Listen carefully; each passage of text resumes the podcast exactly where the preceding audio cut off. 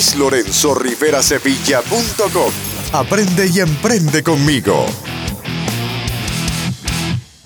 Ya antes hemos tocado el tema sobre email marketing, cómo llevarlo a cabo con ética, profesionalismo y respeto. Conocemos además las ventajas que este proceso es capaz de brindarle a cualquier negocio, ya sea este tradicional o digital. Y ni se diga sobre el retorno de inversión promedio que obtenemos al aplicarlo adecuadamente, en donde por cada dólar invertido podemos recibir hasta 38. Sin embargo, todo esto podría cambiar más pronto de lo que pensamos. Y es que Apple acaba de anunciar grandes e importantes cambios en sus opciones de software, servicios y la forma en la que sus dispositivos protegerán la privacidad de sus usuarios. Todo esto recién ocurrió en su Worldwide Developers Conference del 2021. ¿Cómo afecta esto al email marketing? Pues bien, para eso estamos hoy aquí, para descubrir lo que cambia y cómo podemos adaptarnos, no solo reajustando el uso de la herramienta, sino la forma en la que llevamos a cabo nuestras campañas y secuencias de correos electrónicos. Te aseguro que todos los ESPs, los Email Service Providers de la industria se encuentran ya trabajando en esto, readecuando la manera en la que sus plataformas continuarán proveyendo el servicio.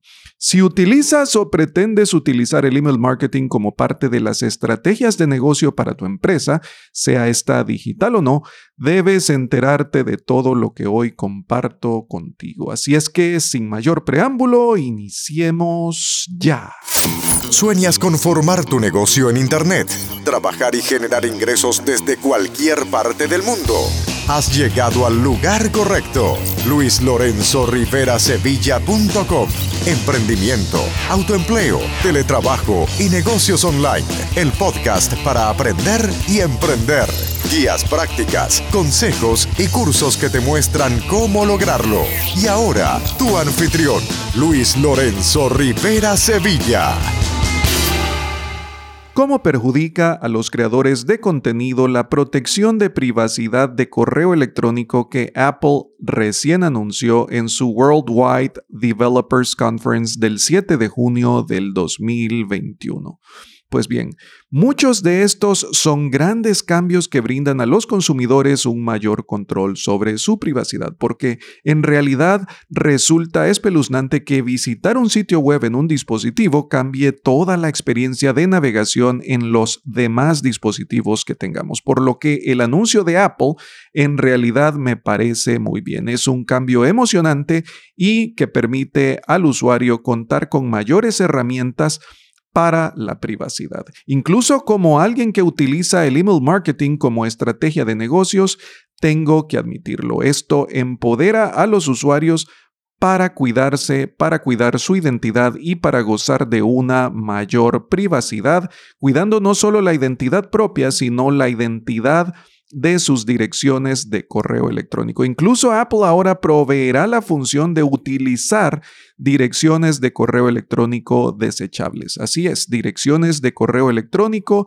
de un solo uso. Sin embargo, esta actualización también incluye una característica que perjudica activamente a todos los creadores de contenido. Y el comunicado de prensa de Apple dice lo siguiente. La nueva función ayuda a los usuarios a evitar que los remitentes sepan cuándo abren un correo electrónico y enmascara su dirección IP para que no se pueda vincular a otra actividad en línea o utilizar para determinar su ubicación. Esto realmente constituye un problema para los creadores, todos los emprendedores y los empresarios que utilizan el email marketing como herramienta para llegar a su público objetivo, promover sus productos y servicios. ¿Por qué? Porque no podremos contar con información clave que nos permite saber cuáles usuarios realmente están interesados y comprometidos con el contenido que estamos brindando y tampoco nos permitirá segmentar por ubicación geográfica. ¿Por qué constituye esto un problema? Bueno, porque como dueños de listas de correo electrónico responsables y Fíjate siempre, lo advierto, fíjate siempre que las personas de las listas de correo electrónico a las cuales te suscribas cuenten con una política de privacidad clara, como la que yo ofrezco, por ejemplo, a través de mi sitio web. Tengo una política de privacidad muy clara en inglés traducida al español para que puedas leerla y saber exactamente la protección que yo como emprendedor y dueño de una compañía te estoy brindando en todo momento. No todo mundo hace esto, así que ten mucho cuidado. Pero bien, volviendo al tema, ¿por qué constituye esto un problema? Ya dije anteriormente que no nos permitirá segmentar por ubicación geográfica y nos impedirá saber quiénes han abierto el correo electrónico, por lo tanto, saber qué usuarios están verdaderamente comprometidos e interesados en el contenido que estamos compartiendo. Y esto resulta en un problema particular. Al no saber si el usuario está realmente comprometido o si ya no disfruta del contenido que estamos proveyendo, aun y cuando no se haya dado de baja de nuestra lista de correo electrónico, esto puede llegar a crear conflictos de higiene de lista, porque las direcciones que dejan de mostrar interés o que por algún motivo se dejan de utilizar. Por ejemplo, si tuviste una dirección de correo electrónico X hace cinco años y la dejaste de utilizar, esta podría convertirse en una trampa de spam. ¿Y qué es una trampa de spam?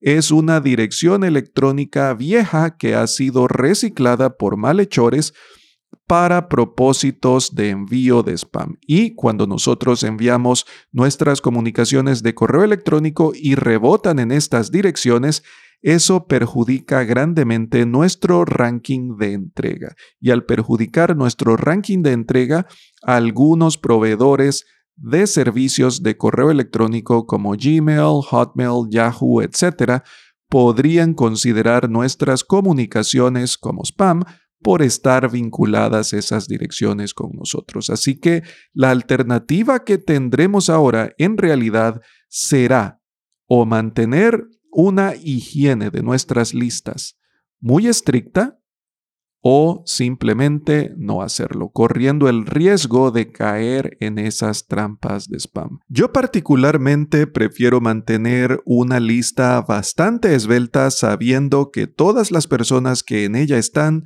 son usuarios activos e interesados en el contenido que comparto. Sin embargo, ahora, como no podré saber quiénes están abriendo y quiénes no están abriendo mis comunicaciones de correo electrónico, corro el riesgo de, al hacer una limpieza de esa lista, borrar o desinscribir usuarios que sí tienen interés. Y esto constituye un problema. ¿Y por qué es tan grande el problema si esto es una medida que solamente Apple está implementando?